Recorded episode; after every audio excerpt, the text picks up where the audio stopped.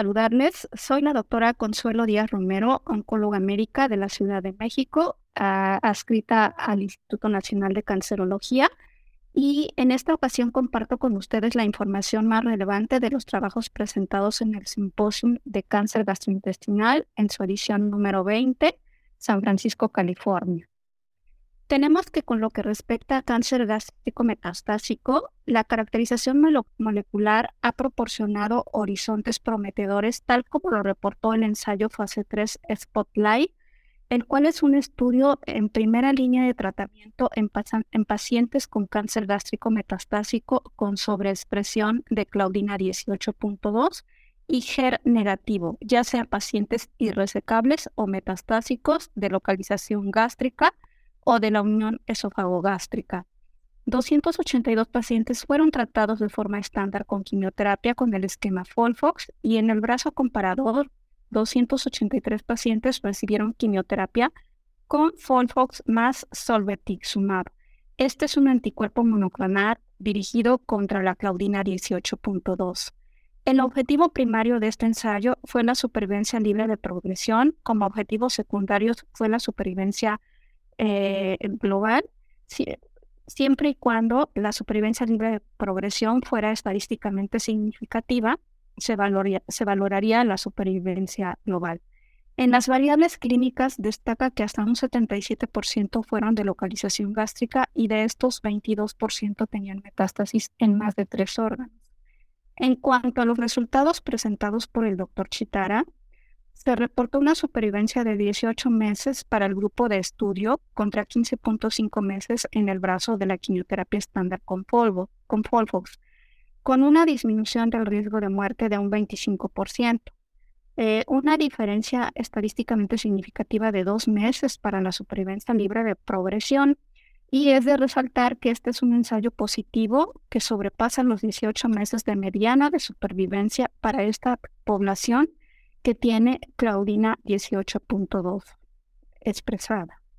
Los eventos adversos se presentaron en un 44% en ambos grupos de tratamiento, principalmente fueron la náusea y el vómito. También para enfermedad metastásica en cáncer gástrico y de la unión esofagogástrica, la actualización del ensayo Checkmate 649, que es un esquema estándar con nivolumab y quimioterapia, en pacientes eh, con cáncer gástrico y de la gastroesofágicos resecables y eh, irresecables o metastásicos, eh, se observó que continúa el beneficio en la supervivencia y con un seguimiento de tres años, la duración de la respuesta para aquellos pacientes que tenían sobreexpresión de PDL1 con un score positivo combinado mayor a 5 es de 9.6 meses con la combinación de inmunoterapia versus 7 meses con quimioterapia, demostrando el beneficio en una primera línea de tratamiento para nivolumab y quimioterapia.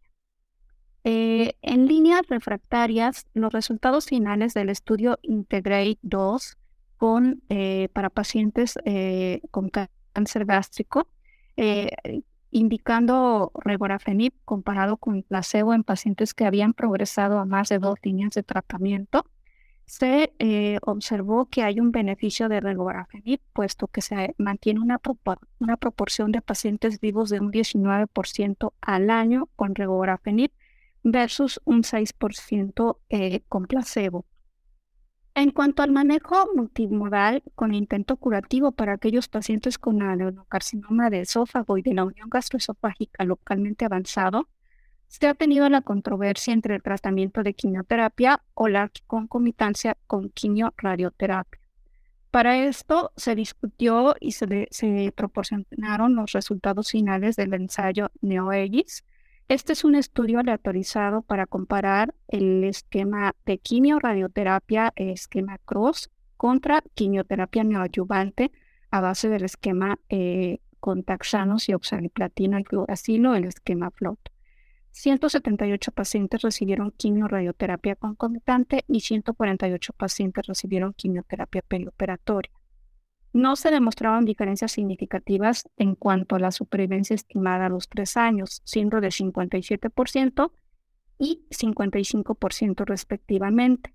por lo que se concluye que la quimioterapia neoadyuvante no es inferior a la terapia multimodal en la supervivencia general para este grupo de pacientes. Eh, en el escenario de cáncer gástrico para pacientes eh, localmente avanzados eh, con sobreexpresión, con deficiencia en los, en los sistemas de reparación o inestabilidad microsatelital, se proporcionaron los resultados del estudio Infinity. Estos resultados iniciales evaluaron la combinación preoperatoria de tremelimumab y de.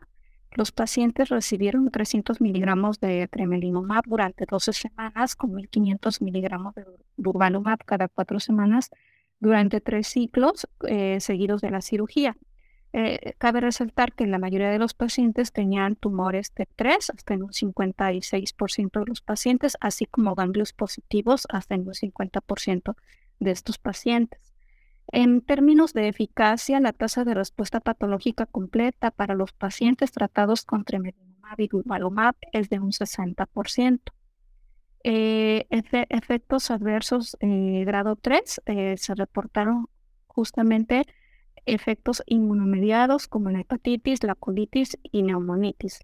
Sin embargo, eh, este estudio requiere de más tiempo de seguimiento eh, para esta población con inestabilidad microsatelital en el escenario neoadyuvante. En cuanto a los tumores hepatopancreato-biliares, eh, tenemos que para los pacientes con, carcinoma hepatocelular, los trabajos más relevantes fueron con terapias locales. Para ello, se reportaron los resultados de sorafenib y quimioembolización adyuvante comparado únicamente la quimioembolización transarterial en pacientes con hepatocarcinoma que presentaban invasión venosa o trombo posterior a una cirugía. Es un estudio oriental realizado en China, es un estudio fase 3 aleatorizado eh, en el cual el objetivo del estudio fue valorar la supervivencia libre de recurrencia en los pacientes que recibían la combinación eh, con eh, quimioembolización transarterial más sorafenib versus sorafenib posterior a la cirugía. A lo largo de tres años se aleatorizaron 158 pacientes y con un seguimiento de 28 meses, la mediana de supervivencia libre de recaída es más larga para el grupo de combinación con TKI y quimioembolización transarterial, siendo de 16.8 meses, comparado contra 12.6 meses para aquellos pacientes que únicamente reciben la quimioembolización. Eh, asimismo, la mediana de supervivencia también resulta en 30 meses, comparado contra 22 meses. Por otro lado, eh, se reportó el estudio eh, RTGO 1112. Esto nos habla de técnicas locales y específicamente en la radioterapia como SBRT, que se suman al, arsenal de tratamiento para pacientes con carcinoma hepatocelular localmente avanzado. En estos pacientes con hepatocarcinoma, la radioterapia externa más sorafenib demostraron eh, una mediana de supervivencia media de 15.8 meses contra eh, solamente 12.3 meses para el grupo que recibió eh, la supervivencia libre de progresión sí es estadísticamente significativa, con cuatro meses de diferencia a favor de la combinación de la radioterapia y el sorafenib. Eh, considerando esta terapia pues eh, como una opción para aquellos pacientes con invasión macrovascular y que eh, reciben un, TKI que por alguna otra comorbilidad no pudiesen ser tratados con inmunoterapia. En pacientes con cáncer de vía biliar, ya sea con angiocarcinoma extrahepático, intrahepático o cáncer de vesícula biliar, el ensayo INBRAVE 151 en pacientes sin tratamiento previo que eh, recibieron bevacizumab, atezolizumab combinado al esquema estándar cisplatino gemcitabine y estos eh, tuvieron una mediana de supervivencia libre de progresión de 8.3 meses frente a 8 meses para los pacientes que recibían únicamente atezolizumab, cisplatino con gemcitabine, evitando eh, el antiangiogénico bevacizumab. Las tasas de supervivencia libre de progresión a los seis meses muestran una diferencia de un 15% de diferencia eh, con la combinación de inmunoterapia y antiangiogénico y quimioterapia, siendo de 78%, 78% versus 63% para aquellos pacientes que reciben atezolizumab, eh, gemcitabine y cisplatino. Sin embargo, en la discusión de este trabajo eh, se critica el pequeño tamaño de muestra, eh, una falta de poder estadístico y que ambos brazos no se compararon favorablemente con controles históricos, así eh, como con el nuevo estándar que viene siendo el, esquema de Topaz, quimioterapia y durvalumab, y cuál es realmente el papel del antiangiogénico. En realidad, los eventos adversos no distan eh, de manera diferente a lo que se ha reportado en algunos otros estudios con inmunoterapia en pacientes con cáncer de vía biliar. Otro estudio en este escenario es el estudio SOLV 1815. Es un ensayo autorizado abierto que compara un triplete gemcitabine, eh, cisplatino y napaclitaxel contra gemcitabina y cisplatino en pacientes irresecables o metastásicos. El objetivo fue la supervivencia global. Sin embargo, eh, se reportó una, mediana de supervivencia de 14 meses para el triplete frente a 12 meses con cisplatino y gemcitabine, eh, dándose como un estudio negativo por la falta de beneficio con la combinación de tres fármacos. Eh, para cáncer de páncreas, neoplasia compleja, se obtuvieron los eh, esperados resultados del ensayo Napoli 3 con esquema nalifiros como tratamiento de primera línea para pacientes con adenocarcinoma ductal de páncreas metastásico. Este estudio valora la eficacia y seguridad del tratamiento con el esquema de irinotecan liposomal, eh, intravenoso combinado con leucovorin y oxaliplatino comparado contra gemcitabine y napaclitaxel. Los resultados fueron positivos con una mediana de seguimiento de 16 meses. Eh, se reportó una mediana de supervivencia de, 11 meses para el esquema Nalirifox versus 9 meses para los pacientes con napaclitaxel y gemcitabine los eventos eh, adversos se presentaron prácticamente entre un 86% entre los dos grupos de tratamiento y eh, fueron la náusea y la, diarrea los más frecuentes. Estos resultados respaldan el régimen de irinotecan liposomal esquema Nalirifox eh, como una nueva opción para el tratamiento de primera línea en pacientes con cáncer metastásico de páncreas. Para el tracto gastrointestinal inferior, eh, hemos observado que en los últimos tres años se ha posicionado el tratamiento neoadyuvante total, buscando las tasas de respuesta patológica completa.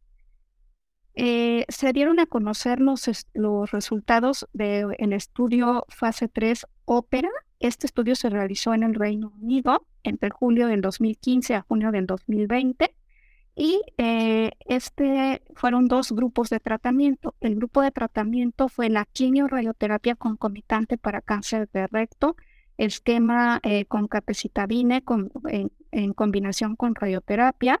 El brazo experimental recibió eh, quimio-radioterapia concomitante seguido o reforzado con un esquema de braquiterapia, tres fracciones con un lapso de cada mes. Los pacientes eran evaluados en las 14, 20 y 24 semanas y para aquellos pacientes que alcanzaban una respuesta patológica completa, eh, se dio la oportunidad de dejar a estos enfermos en observación. Si los pacientes tuviesen una, una enfermedad residual, podían someterse a cirugía durante el transcurso de, de su seguimiento. El objetivo fue la preservación de órgano a los 36 meses y tenemos que en cuanto a los resultados, a las 24 semanas, un 64% de los pacientes en el brazo de quimio-radioterapia concomitante eh, obtuvo respuesta patológica, respuesta clínica completa y comparado contra 92% en aquellos eh, que era el brazo en estudio, quimio-radioterapia más eh. El porcentaje de recurrencia a los tres años fue de 39% en el brazo estándar versus 19% para el brazo que se agregó la braquiterapia, es decir, una ventaja de un 20% en la recurrencia libre de enfermedad. En los tumores menores de 3 centímetros, la tasa de preservación de órgano fue de un 97% para el brazo de quimio radioterapia concomitante con braquiterapia, mientras que el brazo de quimio radioterapia, eh, solamente 63% de estos enfermos eh, lograron la preservación de órgano, lo cual fue estadísticamente significativo. Los resultados del ensayo ópera indican que puede ser posible eh, preservar la cirugía en pacientes con cáncer de recto, tumores T2, T3 y eh, posteriormente si hay alguna recurrencia local, estos pueden someterse a una cirugía de rescate. Sin embargo, en este escenario, eh, los resultados siempre deben discutirse con el paciente. Para cáncer de colon metastásico, el estudio Sunlight 3, el cual valora en líneas refractarias, tres o más líneas refractarias, agregar TAS 120 a bevacizumab es un estudio positivo en el cual se demostró una mediana de supervivencia de 10.8 meses con el esquema de combinación de eh, TAS 102 con bevacizumab frente a 7.5 meses únicamente con trifluoridina tipiracil TAS 102. También eh, recordemos que se habían reportado los, los eh, resultados del estudio Paradigm, recalcando que hay un beneficio de un anti-EGFR, en este caso panitumumab, para los pacientes con cáncer de colon izquierdo. Sin embargo, en este eh, congreso se dio a conocer el análisis de los biomarcadores del estudio Paradigm, y eh, demuestra que los pacientes em, que tienen alguna alteración genética la supervivencia general en el grupo tratado con panitumumab eh, es de 23 meses, incluso más corta que la observada eh, en, los que se trataron con bevacizumab, independientemente del lado del tumor, deduciendo entonces que la lateralidad es solo un sustituto de las alteraciones genéticas y que al excluir a los pacientes que no tengan estas alteraciones genéticas, entonces podemos hacer una mejor selección de candidatos para la, para la terapia anti-EGFR. También para el escenario metastásico en aquellos pacientes con cáncer de colon metastásico que tienen la mutación BRAF B600C, se presentaron en póster por el doctor Kopetz los datos de seguridad del estudio Breware, el cual evaluó el uso de encorafenib con cetuximab con o sin, o, con o sin esquemas de quimioterapia a base de Folfox y Polfiri frente a la quimioterapia. Los datos de seguridad demostraron que eh, tiene una tolerabilidad aceptable. En realidad, las tasas de efectos adversos eh, fueron de un 25.9 para eh, la combinación de encorafenib cetuximab con esquema Folfox, mientras que cuando se combinaba estos dos blancos moleculares con un esquema base de irinotecan era de 13.3%. Y en cuanto a los resultados, eh, los primeros resultados de eficacia, en primera línea eh, se demostró una tasa de respuesta de 68.4 eh, para aquellos pacientes que recibían el esquema a base de oxaliplatino y de un 75% para aquellos pacientes que se les combinaba con el esquema de irinotecan más encorafenib y cetuximab.